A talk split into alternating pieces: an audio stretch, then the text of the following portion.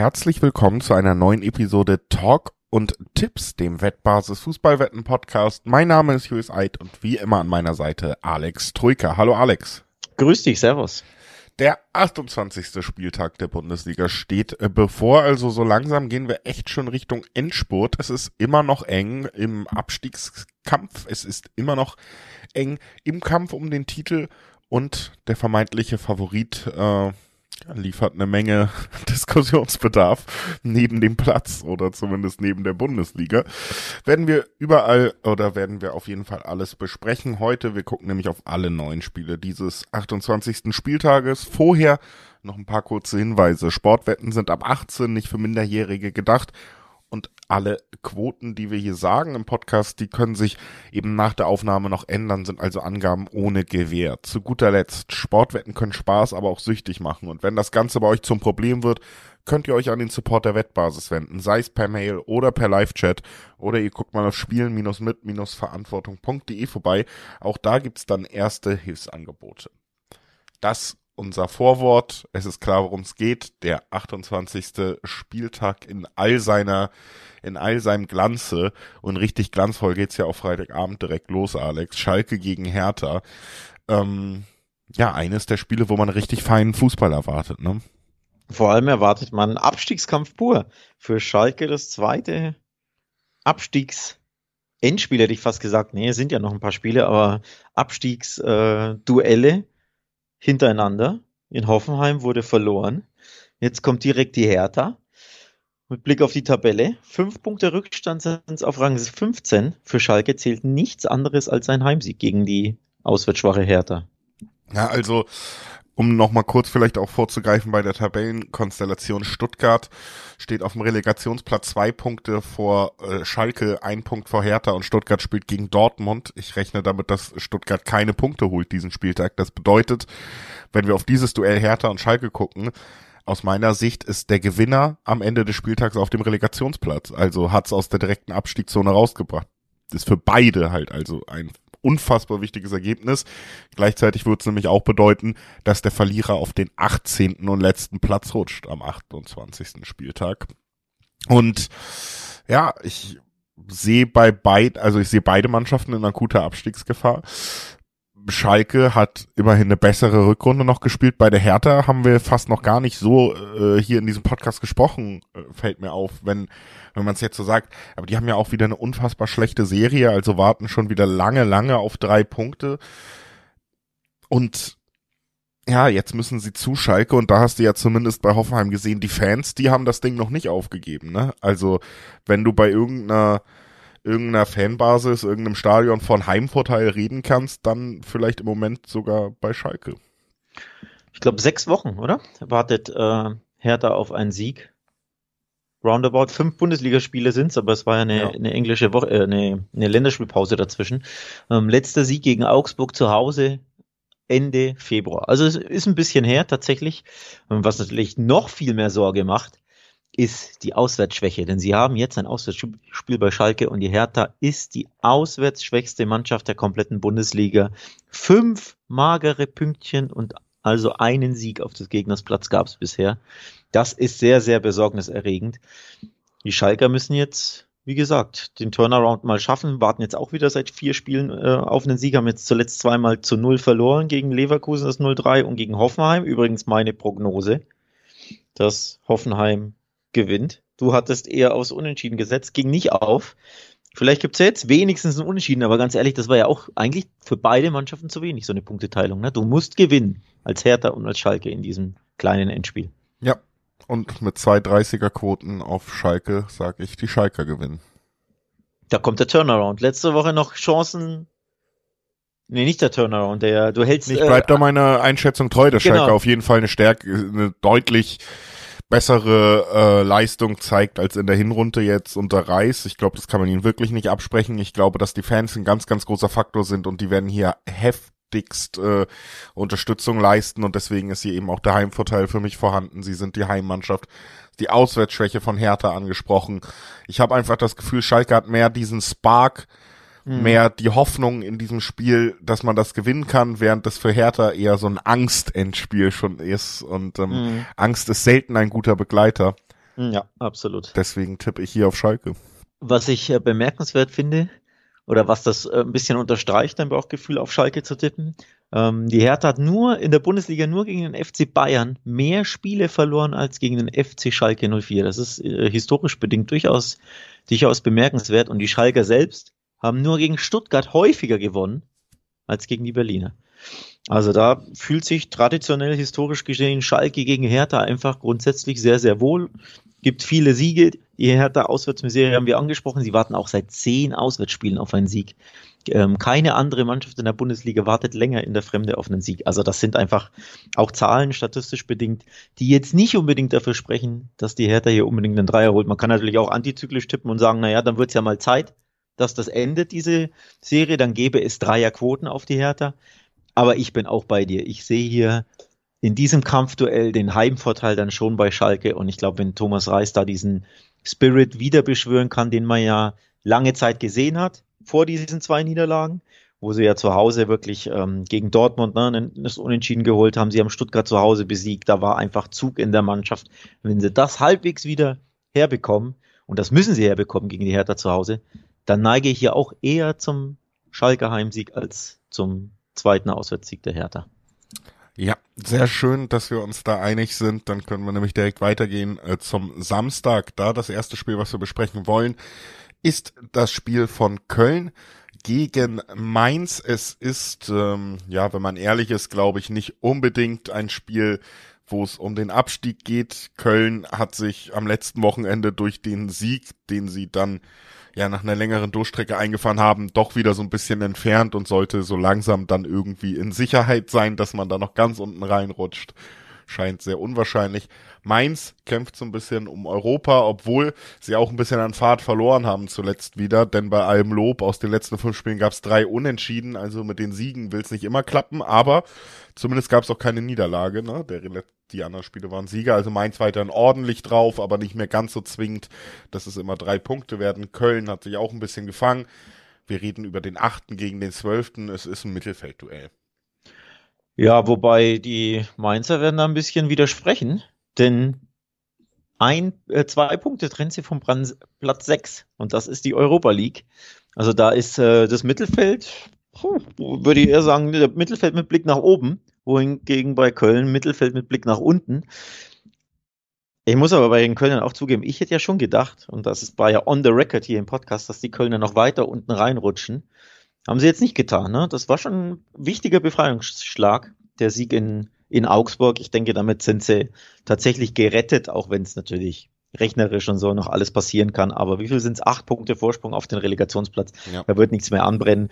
Ähm, wahrscheinlich bauen sie einen Sieg, würde ich mal schätzen, oder lass es zwei sein maximal. Das ist alles zusammen drin. Also für Köln für mich gerettet. Ähm, hätte ich so nicht gedacht. Ich hätte gedacht, das wird noch ein bisschen kribbeliger. Aber bei Mainz, da geht einiges ähm, mit Blick nach oben. Also die werden, die werden da Feuer ähm, reinsetzen in dieses Spiel. Sind auch seit acht Spielen ungeschlagen.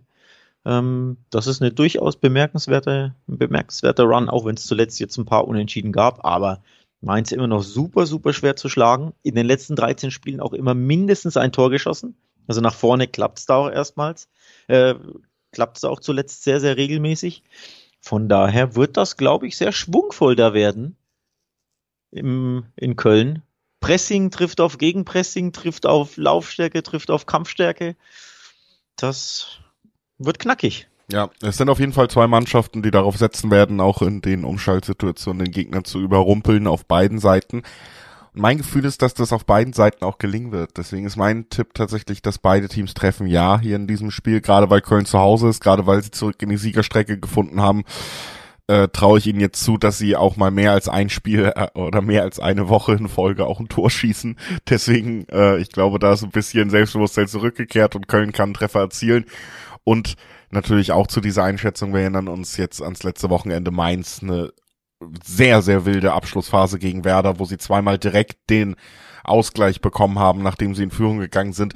Das unterstreicht für mich auch nochmal, dass da die Defensive natürlich trotzdem nicht die beste der Bundesliga ist. Das hat man in so einer wilden Abschlussphase dann doch sehen können. Deswegen traue ich Köln zu, ein Tor zu schießen und du hast es gesagt, bei Mainz natürlich noch viel wahrscheinlicher eigentlich. Die haben mit Ajok sich eine tolle Verstärkung offensiv geholt. Die haben in den letzten Spielen immer getroffen. Die sind in guter Form. Deswegen, ich glaube, beide Treffen will mich so ein bisschen vom Dreiweg fernhalten, weil ich mir durchaus vorstellen kann, dass Köln nach dem ersten, letzten Erfolgserlebnis jetzt zu Hause eine kleine Überraschung liefern kann. Mainz trotzdem eigentlich Favorit. Deswegen, das, das beißt sich für mich so ein bisschen. Ich, ich bleib beim beide Treffen, ja, Tipp. Bei den Quoten her, die können ausgeglichener gar nicht sein. Also den Favoriten Mainz, den du minimal ausmachst, den geben die Quoten zumindest nicht. Ja? Finde es bemerkenswert, dass sie im Endeffekt identisch sind, die Quoten. 2,60 auf Köln, 2,60 auf Mainz. Ähm, das klingt allein von den Quoten her schon stark nach Unentschieden. Ich habe auch das Gefühl, dass, das, dass wir hier ein, Unentschieden bekommen. 1 zu 1 ist für mich vom Ergebnis her wirklich das, das realistischste oder das wahrscheinlichste. Denn die Mainz haben, wie angesprochen, letztmals im November kein Tor geschossen die Kölner jetzt endlich Schwung ähm, durch den Sieg in Augsburg, wo sie auch endlich mal wieder mehr als ein Tor geschossen haben. Ähm, also von daher spricht da sehr, sehr viel in diesem Duell von zwei Mannschaften, die auch ähnlich Fußball spielen, die ähnliche Ideen haben, wie man mit und gegen den Ball operiert. Spricht sehr, sehr viel für das Remis, wie ich finde. Ich würde tatsächlich minimal eher die Kölner vorne sehen, weil ich einfach glaube, irgendwann muss diese Mainzer Serie doch mal enden. Ähm, acht Spiele ungeschlagen ist absolut bemerkenswert, aber es kann ja nie ewig so weitergehen für ein trotzdem ja ein Mittelfeldteam normalerweise. Also ich tippe hier unentschieden, aber es wird mich nicht überraschen, wenn Köln den zweiten Sieg in Folge holt. Dann äh, können wir direkt mal weiter zum vielleicht spannendsten Spiel dieses Spieltags, denn es wird sehr, sehr viel diskutiert über den Rekordmeister und Tabellenführer aus Bayern. Am Dienstag in Manchester platzten erst die Champions League Träume und dann die Lippe von Sunny. Als es zum Streit in der Kabine kam. Nein, also Bayern, man muss es so sagen, ne? in drei, äh, drei Wettbewerben Chancen gehabt. Man kann jetzt nur spekulieren, wie gut es mit äh, Nagelsmann gelaufen wäre. Aber sie haben den Trainer gewechselt und gesagt, sie erwarten auch einen direkten Effekt, weil sie auch über die diesjährigen und diese Saisonziele gesprochen haben. Pokal aus in Freiburg das K.O. in Manchester, es würde, es wäre schon eine sehr, sehr, also es wäre vielleicht sogar die größte Sensation, wenn man sich City im Moment anguckt, äh, die es je in der Champions League gab, wenn man da noch den Turnaround schafft. Um Gottes, wenn jetzt übertreibst, aber. Und wieso? Du sagst bei, was, was war die größte Sensation in der Champions League für dich bis jetzt? Natürlich ähm, Liverpool gegen Barca 4-0. Und da haben sie 3-0 gegen Barca gespielt, was schon ein paar Mal zusammengebrochen ist in den Jahren zuvor. Jetzt 3-0 gegen City, das ist für mich die größere Herausforderung. Ähm, die noch größere Sensation war, glaube ich, Barcelona 6 zu 1 gegen PSG. Ähm, weil da haben sie. Das war ja gekauft. Das war es nicht. da haben sie im Hinspiel 4-0 auf die Mütze bekommen, ja.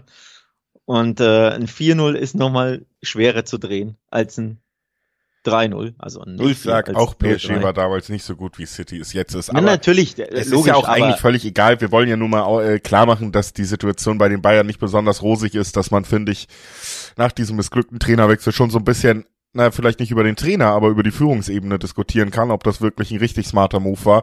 Dann scheint es Streit in der Mannschaft zu geben. Es wird auch immer offensichtlicher, Choupo-Moting ja auch verletzt gewesen, dass einfach in der Offensive was fehlt ähm, was das Tore schießen angeht. Und jetzt geht's gegen Hoffenheim. Die waren lange Abstiegskandidat, obwohl der Kader sicherlich ein bisschen mehr hergibt. Und sind jetzt mitten in der Siegesserie. Und da ist natürlich die Frage, ja, wie fatalistisch ist man unterwegs? Kann, ist es wirklich im Bereich des Möglichen, dass Bayern alle drei Titel verspielt, ne?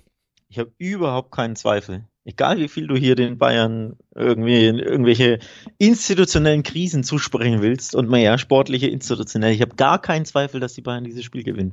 Gar keinen. 0,0 Zweifel, dass der FC Bayern München Hoffenheim schlägt. Ja, aber das ist ja nur aus äh, Mythosgründen. Wenn man mal sportlich nee. drauf guckt, dann äh, gibt es durchaus Gründe, warum man hier zum Beispiel sagen kann, alles klar, Hoffenheim hat äh, die ist wieder in der Siegesserie, hat an sich die Qualität auch in der Offensive sicherlich die Bayern mal zu überrumpeln und dass Bayern sich da öfter mal keinen Gefallen tut, das sehen wir auf der einen Seite. Und dann sind wir eben trotzdem, meiner Meinung nach, an dem Punkt, wo Bayern München eine Mannschaft ist. Wenn du das super konzentriert verteidigst, dann kannst du da vielleicht zumindest halbwegs ungeschoren rauskommen, weil wer von wer, wer bei Bayern München sorgt dafür, dass du auf jeden Fall eine Mannschaft knackst, die gut verteidigt im Moment? Ich kann mich da nur wiederholen. Ich habe da keinen Zweifel. Ich verstehe deine ja. Bedenken, aber ich glaube, ich formuliere es mal anders. Ich glaube, es wird eine Reaktion der Bayern geben. Der Stachel sitzt tief. Sie fühlen sich auch ähm, vom Ergebnis her ungerecht behandelt. Das hat man ja im, also mit Blick auf Manchester, ne? Ähm, das hat man ja in, in Tuchels und Kimmichs Interviews gehört, dass er fanden, dass sie äh, sehr, sehr gut im Spiel waren und dass dieses 0 zu 3 am Ende die Leistung über die 90 Minuten nicht widerspiegelt. Ja, die letzten 20 waren schwach, da ne, hatten sie enorme Probleme. Oder die letzten 30, ich weiß nicht wann genau, ähm, da das 2-0 fiel, aber das 2-0 hat ihn eben den Stecker gezogen, dieser unerklärliche Upamecano-Fehler. Bis dahin waren sie sehr, sehr gut im Spiel.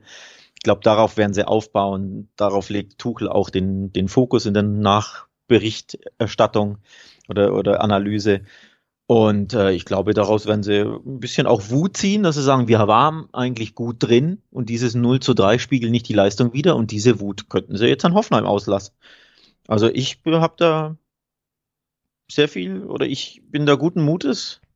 Muss man ja bei Bayern gar nicht sein, aber trotzdem, dass die Bayern hier nicht erneut noch tiefer in die Krise schlittern, sondern einen kleinen Befreiungsschlag landen. 4,50 gibt's für die doppelte Chance Unentschieden oder Hoffenheim und das ist mein Tipp. ja, letzte Woche hast du den Hoffenheimer übrigens gegen Schalke keinen Sieg zugetraut und jetzt traust du ihnen den Punkt oder ja, sogar den Sieg in München da zu. Da wurde ich positiv überrascht. Da ja. nehme ich eine positive Überraschung mit bei den Hoffenheimern vom letzten Wochenende. Und? Bei den Bayern nehme ich nicht unbedingt positive Überraschung mit aus den letzten Spielen, die ich gesehen habe. Ich finde, wie gesagt, auch der der Sieg in Freiburg zwischen den beiden Niederlagen in Champions League und Pokal war für mich auch nicht wahnsinnig überzeugend. Da sind wir hingegangen und haben gesagt, Mensch, die sind im Pokal gegen Freiburg rausgeflogen. Keine Chance. Da gibt's die Revanche. Die Bayern werden sauer sein.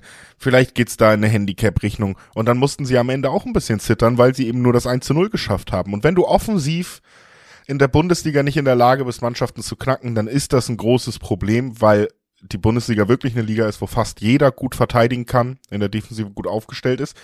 Und ja, deswegen sage ich äh, und hoffe, dass die Bayern hier nicht gewinnen. Ich hoffe. Schönes ja. Wortspiel. Ich habe äh, ich hab Statistiken für dich, die dich weniger selbstsicher. Ja, dass Bayern laut Statistik oft gewinnt, ist. Äh nee, pass auf. Nicht nur oft gewinnt. Also grundsätzlich hat die TSG Hoffenheim erst einmal in München gewonnen und erst äh, in drei Spielen Punkte entführt. Zwölf Siege der Bayern in 15 Spielen ist jetzt weniger überraschend.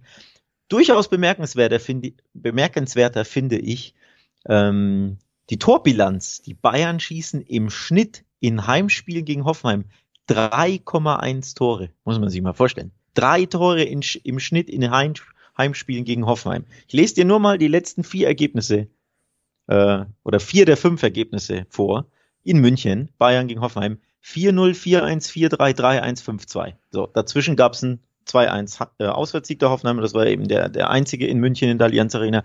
Aber die Bayern schießen einfach die Hoffenheimer regelmäßig ab und ihnen die Hucke voll in München. Deswegen, ich bin hier wesentlich näher am Handicap-Tipp, der ja auch nicht überraschend wäre, als dass ich sage, Hoffenheim kann die Bayern irgendwie ärgern, geschweige denn einen Punkt entführen. Gut, ich widerspreche, wie gesagt, nehme die doppelte Chance und sage, dieser Trümmertrupp aus München, der holt da keine drei Punkte. Ähm, wir gehen weiter zum Spiel Leipzig gegen Augsburg. Ja, das ist ein Spiel, wo es sicherlich auch einen Favoriten gibt mit Leipzig, die den deutlich teureren Kader haben, die deutlich besseren Kader qualitativ, wenn man drauf guckt. Aber wir haben eben Augsburger Beteiligung gegen ja, Leipzig, das ist immer auch ein Spiel, wo man überrascht werden kann. Also die Augsburger sind ja ganz gut dafür, immer mal zu ärgern und wichtige Punkte einzufahren, auch in Spielen, wo man ihnen vielleicht nicht unbedingt was zutraut. Und wir gucken auf die Tabelle, es sind sechs Punkte bis zum Relegationsplatz, ein, zwei mal drei Punkte, wären auch schon aus Augsburger Sicht nicht so verkehrt noch in dieser Saison, ne? In äh, Leipzig wird es aber keine geben. Ähm, das spoiler ich jetzt einfach mal. Gut, dann gehen wir zum nächsten Spiel. nee, also in würde mich enorm überraschen, ähm, wenn die Augsburger in Leipzig jetzt, jetzt was holen. Leipzig haben bei den Dortmund, äh, gegen die Dortmunder im Pokal natürlich ähm, sehr viel Selbstbewusstsein getankt. Gegen Hertha haben sie mich ein bisschen enttäuscht, auch wenn sie da 1-0 gewonnen haben, aber das war schon sehr, sehr dünn, fand ich. Also da, hätte, da dachte ich, dass da mehr kommt, mehr Selbstbewusstsein zu sehen ist. Ich fand, die Hertha hat das gut gemacht. Das 0-1 war ja auch ein bisschen ja, ein Tova-Boho-Tor da, ne? Ähm, bei dem leichten Torwartfehler. Also nicht so routiniert und äh, verdient, wie ich es gedacht hätte, haben sie da gewonnen. Nichtsdestotrotz, zwei Siege in Folge sind zwei Siege in Folge, nimmt man mit. Ich glaube aber jetzt gegen Augsburg gibt's wieder einen einen klareren Auftritt, also eine klarere Leistung, die zu einem klareren Ergebnis führen wird. Ich äh, neige hier tatsächlich zum Handicap-Tipp, weil ich sage, so ein 2 zu 0 ist hier mindestens drin. Ich sage jetzt nicht, dass es ein 5-1 wird, wenn, denn nochmal, Respekt vor Augsburg habe ich jederzeit, die können dich nerven ohne Ende, die machen dir das Leben sehr, sehr regelmäßig, sehr, sehr schwer. Aber so ein 2-0, 3-0, 3-1 ist absolut im Bereich des Möglichen und das sind Ergebnisse, mit denen ich rechne und dann sind wir halt beim Handicap-Tipp. Ja, vor allen Dingen ähm, unterstützt sicherlich auch den Handicap-Tipp, auch wenn ich in eine andere Richtung oder in einen anderen Tipp am Ende gehe. Aber ich glaube tatsächlich, dass Augsburg hier ohne Tor bleiben wird. Und das äh, macht natürlich einen Handicap-Tipp immer noch mal einen Ticken leichter, weil da dann wirklich die Absolut. zwei Tore auf Heimmannschaftsseite reichen werden, die sehr gut vorstellbar sind. Mein Tipp ist, äh, Leipzig gewinnt zu null. Das gibt auch Zweierquoten in der Kombination. Sehr schön.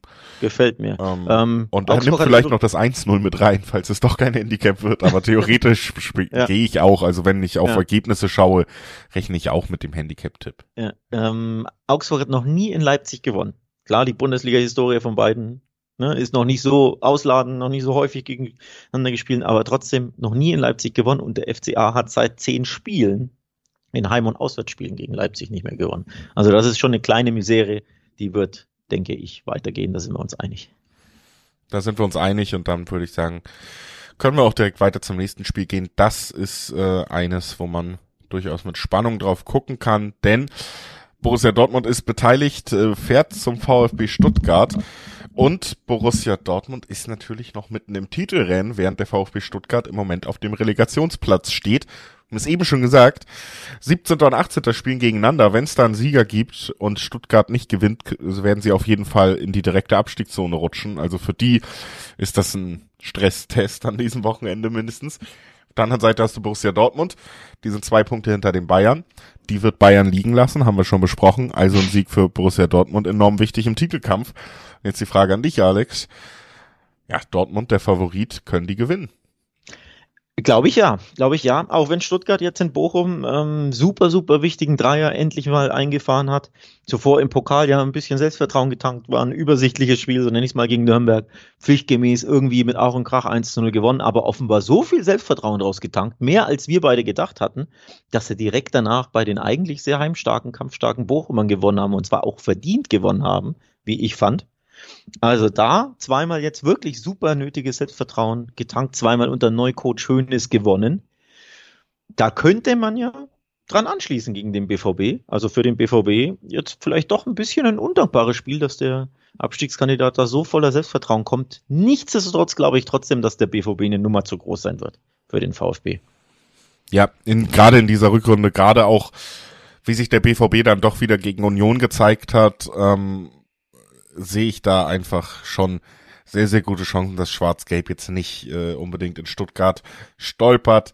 Ist ja auch ein sehr ja, beliebtes Pflaster aus Dortmunds Sicht. Haben nirgendwo so oft gewonnen wie in Stuttgart, wenn sie auswärts gespielt haben.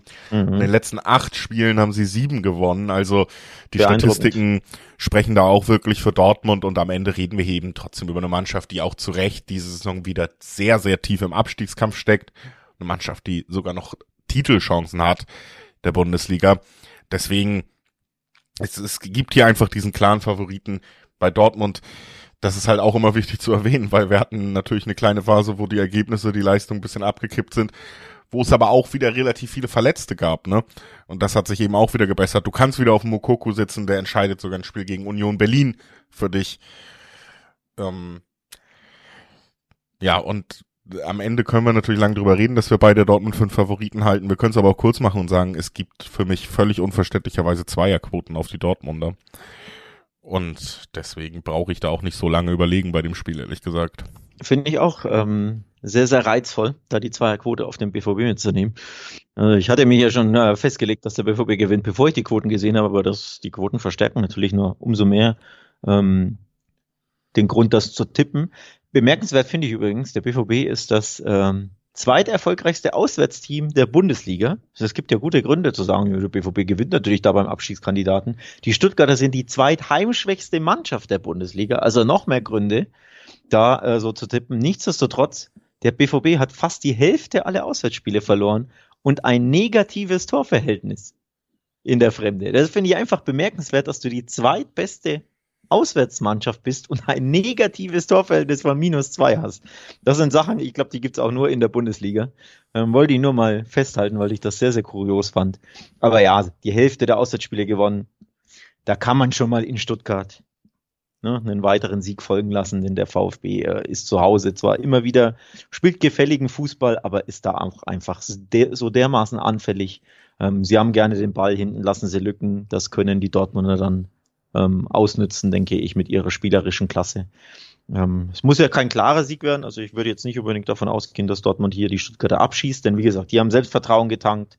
Ähm, Dortmund hat fast die Hälfte aller Spiele in der Fremde gewonnen äh, verloren und gewonnen. Also das kann schon eng werden, aber am Ende glaube ich die individuelle Klasse im letzten Drittel des BVB gegen die nicht immer so individuelle Defensivklasse des VfB wird sich dann durchsetzen. Und wer sogar noch mehr als die Zweierquoten will, kann meiner Meinung nach gerne drauf tippen, dass Dortmund gewinnt, aber auch Stuttgart trifft, also dass beide Absolut. Mannschaften treffen, denn ja.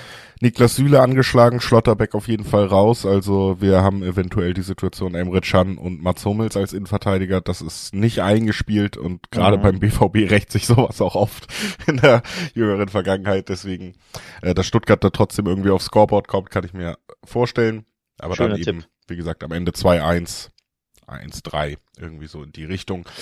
Wir gehen weiter zum nächsten Spiel, Alex. Es geht um Frankfurt und es geht um Gladbach. Das, ja, könnte so ein bisschen aus Frankfurter Sicht der Abschied vom Traum Europa League langsam werden, wenn sie nicht wieder in die Spur finden standen ja echt gut da. Sieht man daran, sind immer noch nur zwei Punkte hinter Platz sechs auf Platz sieben und trotzdem haben sie seit sechs Spielen nicht mehr gewonnen. Ne? Also da haben sie schon richtig liegen lassen, könnten deutlich ja. besser in der Tabelle dastehen, um die Champions League mitspielen, wenn es halbwegs stimmen würde.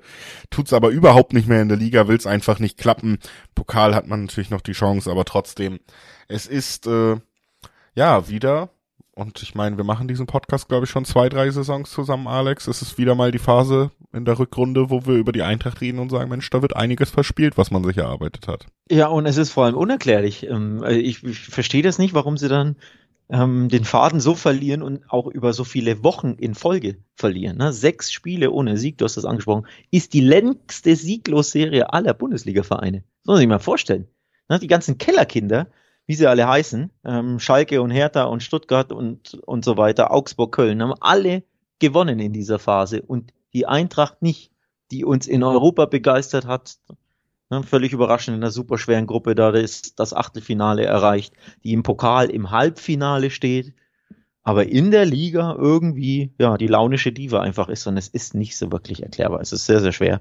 Ähm, gegen Gladbach zu Hause, ganz ehrlich, da muss doch jetzt einfach mal wieder der Knotenplatz und ein Sieg her. Also wenn nicht gegen Gladbach zu Hause, gegen wen denn dann? Ja gut, äh, ich, ich gehe schon mit, dass eigentlich diese Serie irgendwann mal enden muss. Andererseits, ja, sind sie eben nun mal jetzt auch in keiner guten Form und das könnte Gladbach zugutekommen. Also es ist ja jetzt nicht so, dass wir hier über eine Mannschaft reden, beziehungsweise Gladbach ist ja auch super schwer einzuschätzen irgendwie, ne? Hat jetzt mal wieder gewonnen am Wochenende und ja vor allen Dingen auch gezeigt, eigentlich, wenn sie jeden Tag ihren besten Fußball spielen würden, hätten wir hier eine gute Bundesligamannschaft. Nur überraschenderweise tun sie das ja nicht nur jedes zweite oder dritte, sondern jedes vierte Wochenende gefühlt. Hat Gladbach mal Lust und spielt ein gutes Bundesligaspiel. Ähm, deswegen natürlich auch super schwer einzuschätzen, wie die jetzt hier kommen. Für mich ist es schon so, wenn du Gladbach am letzten Wochenende hast spielen sehen und äh, gesehen, wie sie 2 zu 0 gegen Wolfsburg gewonnen haben mit ihrer wirklich ordentlichen Leistung, dann wäre das eine Leistung, die könnte auch Frankfurt im Moment wehtun, schon aus meiner Sicht. Ja, einfach weil die Frankfurter so selber ja nicht auf der Höhe ihrer Schaffenskraft sind. Also so gesehen ein bisschen ja ein, Duell von der Form her, die oder ein Duell auf Augenhöhe, weil beide von der Form her einfach sehr sehr unstetig sind und ähm, ja mal 20 Minuten mal was abliefern können, aber 40 Minuten lang auch einfach gefühlt den Ball nicht nach vorne bekommen. Ähm, also so gesehen, ja, Augenhöhe, aber das ist ja kein Lob für die Frankfurter, ne? Im Gegenteil. Ähm, also nochmal, normalerweise musst du als Frankfurt diese unstetigen Gladbacher schlagen, wenn du halbwegs Ambitionen hast, in den Top 6 zu landen. Ne? Dann ist das ein Pflichtsieg, einfach weil die Gladbacher so dermaßen unbeständig sind in dieser Liga. Sie sind ja in der Fremde auch sehr, sehr schwach. Also regelmäßig ist es ja in der Fremde das, was, was hinten und vorne nicht reicht. Ein Auswärtssieg in 13 Spielen der Gladbacher. Selbst die Bochum haben den Sieg mehr geholt. Ähm, also das ist schon vor allem auswärts sehr, sehr schwach. 13 eigene Türchen geschossen bei 27 kassierten. Als Frankfurt musst du jetzt einfach mal wieder gegen diese Gladbacher in die Spur kommen. Aber du sagst es, ne? Du, du, du hast selber den Druck, denn für die Gladbacher geht's ja die ganze Saison, also seit, seit Wochen um gar nichts mehr. Das heißt, der Druck liegt ja eher bei Frankfurt, die müssen das Spiel machen. Du kannst ein bisschen kontern, ne, über Tyram und wie sie alle heißen und da die Räume, die die Frankfurter ja immer anbieten, ausnutzen. Dann würde es mich so gesehen auch nicht überraschen, wenn Gladbach mindestens einen Punkt äh, entführt, weil die Frankfurter wieder das Spiel machen müssen und das können sie mal, aber häufig genug können sie es auch einfach nicht, wenn sie der vermeintliche Favorit sind, ne? Ja, auf jeden Fall. Also es ist für mich ein Spiel, das dichter zusammenliegt am Ende, nicht weil beide gut sind, also nicht, falls hier die besten Informmannschaften aufeinander sprechen, treffen. Deswegen, ja, finde ich auch den Tipp auf Frankfurt nicht so ansprechend, weil er halt bei 1,70er Quoten, 1,75er Quoten liegt. Viel zu niedrig, oder? Genau, ähm, also zumindest zu niedrig, um mich zu verlocken, zu sagen, ich entscheide mich für einen von beiden wirklich. Da finde ich dann sogar den unentschieden Tipp interessanter in der Kombination, wenn man wirklich auf die Quote guckt. Was mir trotzdem vorstellen kann, ist, dass wir hier ein Spiel sehen, wo beide Mannschaften treffen werden. Das wäre ein Tipp von mir. Denn Frankfurt einfach im Moment siehst du wieder, wie viel Fehler sie machen, wie oft sie den Gegner einladen. Und dann hat eben Gladbach auch die Klasse, das vielleicht mal auszunutzen. Auf der anderen Seite hast du aber natürlich eine Frankfurter Mannschaft, die, wenn es sein muss, im Notfall einfach auch mit Kolomoani einen starken Stürmer hat. Also für mich ist es ein Spiel, wo beide treffen werden. Aber es ist für mich halt auch durchaus vorstellbar, dass es vielleicht dann eben bei einem 1-1 bleibt am Ende.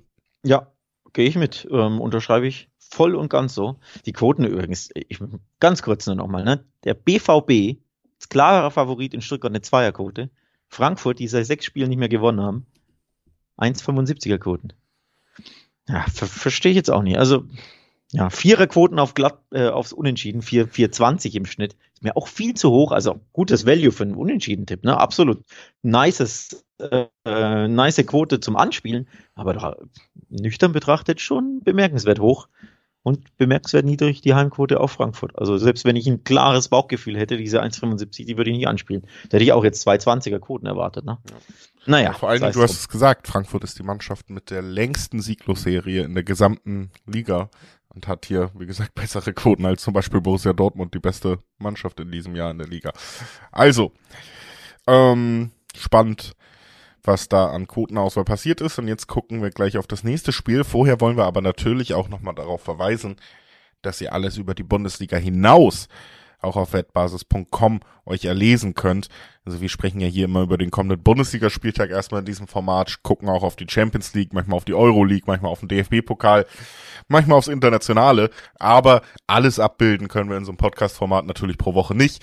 Und es ist ganz schön krass, dass die Wettbasis das kann. Auf wettbasis.com seid ihr da nämlich wirklich in allen Wettbewerben über den Fußball hinaus sogar fast allen Sportarten sehr gut informiert. Also guckt mal auf wettbasis.com vorbei, wenn ihr euch in Schriftform noch weiter informieren wollt, wenn ihr mehr wissen wollt übers Fußball oder über Sportwochenende, was da auf uns zukommt. Wir wissen, was als nächstes auf uns zukommt. Es ist das Spiel zwischen Werder Bremen und dem Sportclub Freiburg. Die Partie wird am Sonntag stattfinden und ist äh, ja und wird in Bremen stattfinden, heißt Freiburg Auswärtsspiel. Quoten trotzdem relativ hoch auf Freiburg, wenn ich so drauf gucke. Hat einen Grund. Ne? In den letzten fünf, nee, sechs Spielen gab es einen Freiburger Sieg. Also wenn du da wieder, wenn wir wieder über die Quoten sprechen, die bei 2,60 liegen, dann liegt das darin begründet, dass es zuletzt in der Bundesliga für den Sportclub nicht mehr ganz so gut läuft. Auch wenn sie natürlich immer super gut dagegenhalten, immer schwer zu schlagen sind. Viermal unentschieden gespielt in den letzten sechs Spielen, aber eben auch nur einmal gewonnen. Das glaube ich, das sind so die Gründe für die Quoten. Also ich kann die Quoten hier tatsächlich ver, äh, verstehen, die nachvollziehen. Hm. Schwer zu tippen das Spiel, weil die Bremer halt auch wieder diese launischen, unberechenbaren ja, Werderaner sind von denen du nie weißt, was genau du bekommen wirst. Ne? Ich wollte es gerade sagen, weißt du, für wen es noch schlechter läuft als für Freiburg? Für Werder. Da gab es in den letzten fünf Spielen keinen einzigen Sieg. Drei Niederlagen, zwei Unentschieden. Muss auch sagen, dass dieses Unentschieden gegen Mainz ich glaube, in neun von zehn Fällen gehst du da auch mit einer Niederlage vom Feld eigentlich, so wie das in der Schluss, in den Schluss zehn Minuten gelaufen sind. Also, dass sie es da wirklich geschafft haben, zweimal noch den Aus Ausgleich zu erzielen, postwendend und das am Ende des Spiels. Das passiert nicht so oft und dann hast du da am Ende nach einem durchaus kämpferischen Auftritt halt vor allen Dingen zwei Tore kassiert und verlierst. So hast du irgendwie noch was Positives draus gezogen ich finde ja auch nicht, wir reden bei Werder jetzt auch nicht für mich über einen, eine Mannschaft, die noch groß in Abstiegsgefahr gerät. Wir reden nicht über eine Mannschaft, die, äh, die man, wo man sagen muss, die, die Mannschaft hat, ist irgendwie verloren oder äh, kann nicht zusammenarbeiten oder hat keine klare Idee. Das ist alles da bei Werder. Aber die Qualität im gesamten Team ist natürlich deutlich geringer auch als bei Freiburg zum Beispiel. Und das siehst du einfach immer wieder. Und das ist dann eben eine Mannschaft, die nicht um Europa mitspielt, während Freiburg das ist, verdientermaßen. Und ja, ich sehe Werder das hier nicht gewinnen. So, um das mal, um, um mal Richtung Tipp zu gehen. Ich sehe hier keinen Heimsieg, du hast es gesagt, weil selbst wenn Freiburg nicht viel gewonnen hat in der Vergangenheit oder in den letzten Wochen, haben sie zumindest auch nicht viel verloren, sondern konnten immer das Unentschieden halten. Und Werder sehe ich nicht unbedingt in der Lage, das zu knacken im Moment. Ja, ich habe Freiburg hier auf dem Zettel als Sieger. Ja.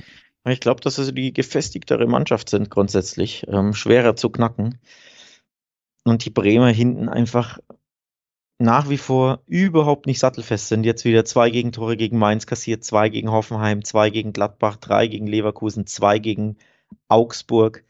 Das zeigt ja schon auf, ne? Das sind jetzt nicht alles die hochkarätigsten Gegner und du kassierst einfach immer zwei Gegentore im Schnitt in den letzten fünf Spielen, die sie allesamt nicht gewonnen haben. Ähm, also allein tabellarisch kommt ja jetzt die beste Mannschaft ne? von den letzten fünf mit Freiburg. Von daher, sie werden den Laden hinten wieder nicht dicht bekommen und ähm, das ist ja etwas, was die Freiburger wesentlich besser können. Ne? Sie sind wesentlich stabiler in der Defensive, wesentlich schwerer zu knacken ähm, und deswegen sehe ich da am Ende tatsächlich den ganz knappen Freiburger Sieg in Richtung entweder 1 zu 0 Freiburg oder 2 zu 1 Freiburg. Oder von mir aus auch 2 zu 0, ne? Kannst ja später einen Konter setzen. Also ein sehr umkämpftes Spiel, in dem Bremen sicherlich gewissermaßen eine Feldüberlegenheit haben wird und auch Chancen haben wird und auch wieder alles rausballern wird und Flanken en masse reinflanken und Füllkuh kann mal wieder eins machen, der ist ja nach wie vor in toller Form.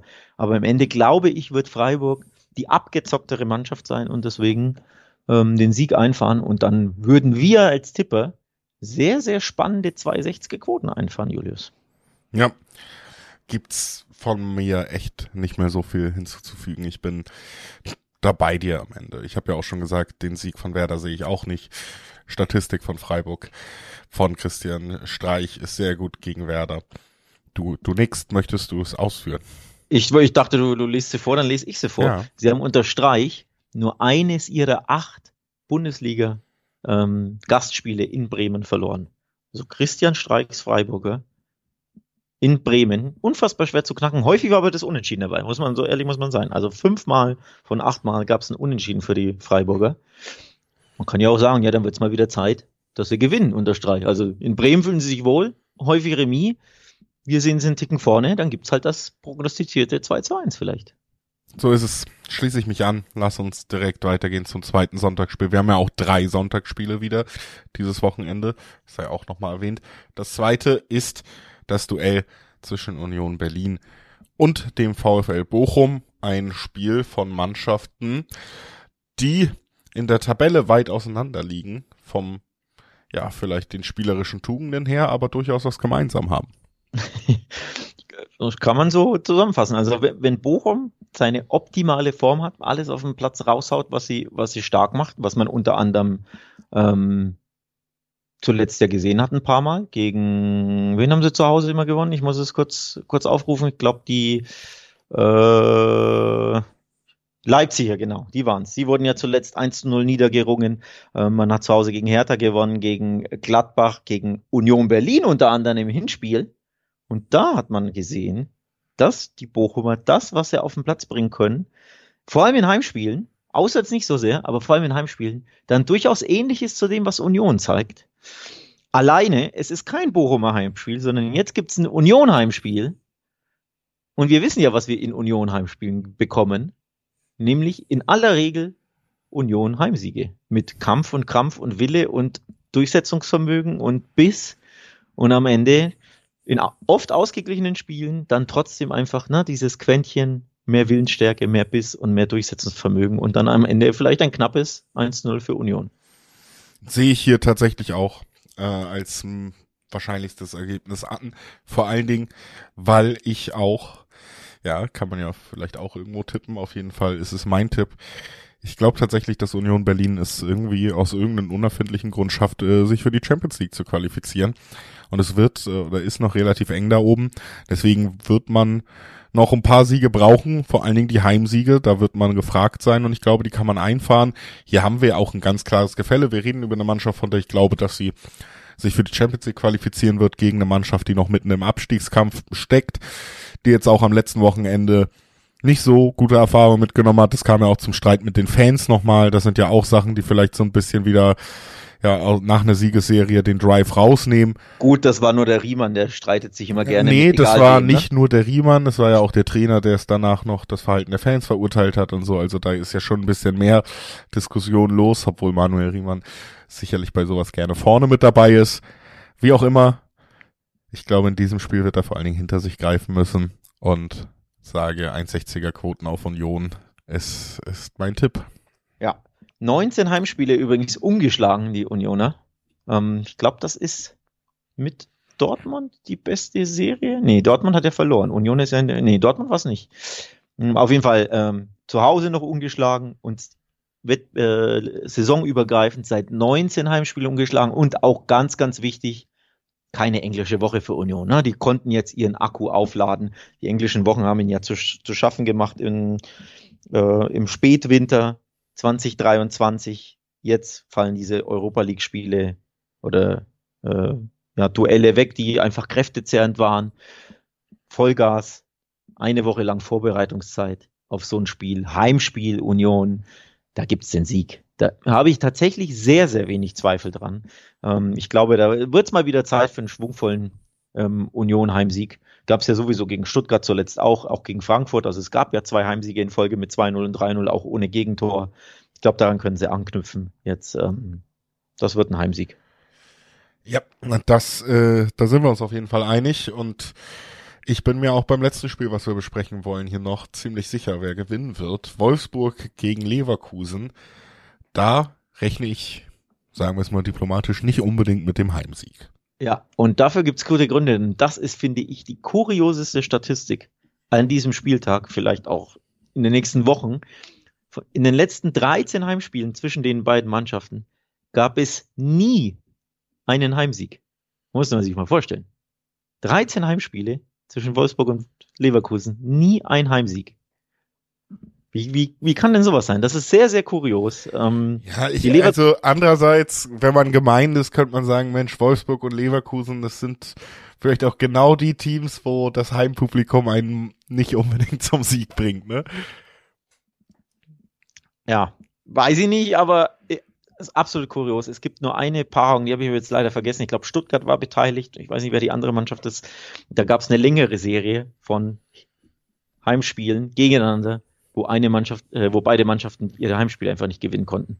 Ähm, also das ist absolut kurios. Die Leverkusen haben beispielsweise die letzten sechs Gastspiele in Wolfsburg nicht verloren, fünf dieser sechs Gastspiele gewonnen. Das andere ging unentschieden aus. Also Leverkusen auch zuletzt richtig gut in Fahrt in Wolfsburg. Die gewinnen da regelmäßig. Und wenn die Wolfsburger in Leverkusen spielen, gewinnen die regelmäßig. Heißt, wir wissen ja eigentlich schon, wie dieses Spiel ausgeht, oder? Eigentlich wissen wir es. Und es würde mich auch ehrlich gesagt wundern, wenn es anders kommt. Wolfsburg total durchwachsene Saison am Ende, muss man das so konstatieren. Während Leverkusen die formstärkste Mannschaft der Liga im Moment ist, von den letzten fünf Spielen, wenn man da mal drauf guckt, gibt's nur Siege. Das hat keine andere Mannschaft in der Bundesliga in den letzten fünf Spielen geschafft, alles zu gewinnen. Sie haben einen guten Kader, sie haben Wirtz zurück und der hilft auch und der zeigt auch, dass er vermisst wurde, auf jeden Fall. Sie haben einen formstarken Diaby, einen formstarken Frimpong, also eine sehr, sehr starke rechte Seite, die sie da aufbringen können in den Spielen. Es würde mich irgendwie wundern, zusätzlich zu der Statistik, die du ja jetzt eh schon vorgelesen hast, es würde mich wundern, wenn die endet und es würde mich ehrlich gesagt auch wundern, wenn der Lauf der, der Leverkusener hier gegen Wolfsburg endet. Ja, dafür sind die Wölfe einfach aktuell mal wieder zu schlecht drauf. Sie haben immer so komische Phasen, ne? sind mal richtig gut drauf. Da gab es ja diese, ich glaube, sechs Siege in Folge in der Bundesliga, völlig unerklärlich, wo sie alles weggeschossen haben. Ne? 6-0 gegen Freiburg, 5-0 gegen die Hertha. Zuletzt ist der Lauf einfach wieder sehr negativ. Oder danach hatten sie sogar vier Spiele, die sie nicht gewonnen konnten. Dann gewannen sie für mich überraschend in Köln 2-0 und jetzt sind sie einfach wieder in vier von fünf Spielen ohne Sieg. Also sie haben einfach immer so, so, so Läufe, so Launen, die sich auch über Wochen hinweg hinziehen. Und äh, deswegen sehe ich hier denn die, die Überraschung aus meiner Sicht auch nicht, also den Leverkusener Heimsieg, denn das wäre für mich einfach eine Überraschung. Garniert mit der Leverkusener Stärke, garniert mit dieser sehr kuriosen, keine Heimsiege-Statistik in dieser Paarung bin ich hier beim Leverkusener Auswärtssieg. Und das Schöne ist ja, Julius, und das gefällt uns ja immer sehr, die Quoten sind ja super lukrativ. Es gibt zwei 40er, zwei 50er Quoten auf den Leverkusen-Sieg. Ich finde, den sollte man anspielen, solange diese Quoten noch so hoch sind, denn die werden garantiert fallen bis zum Sonntagabend. Ja, bin ich auf jeden Fall bei dir. Also dann auch das letzte Spiel. Heute ein Spiel, wo wir uns schnell einig geworden sind. Ist ja auch mal schön. Ich glaube, in den letzten Folgen waren wir uns oft nicht einig. Heute sind wir mal wieder auf einer Wellenlänge gewesen. Ist ja auch mal schön, wenn man sich verträgt und äh, in Harmonie ins Fußballwochenende abmoderieren kann.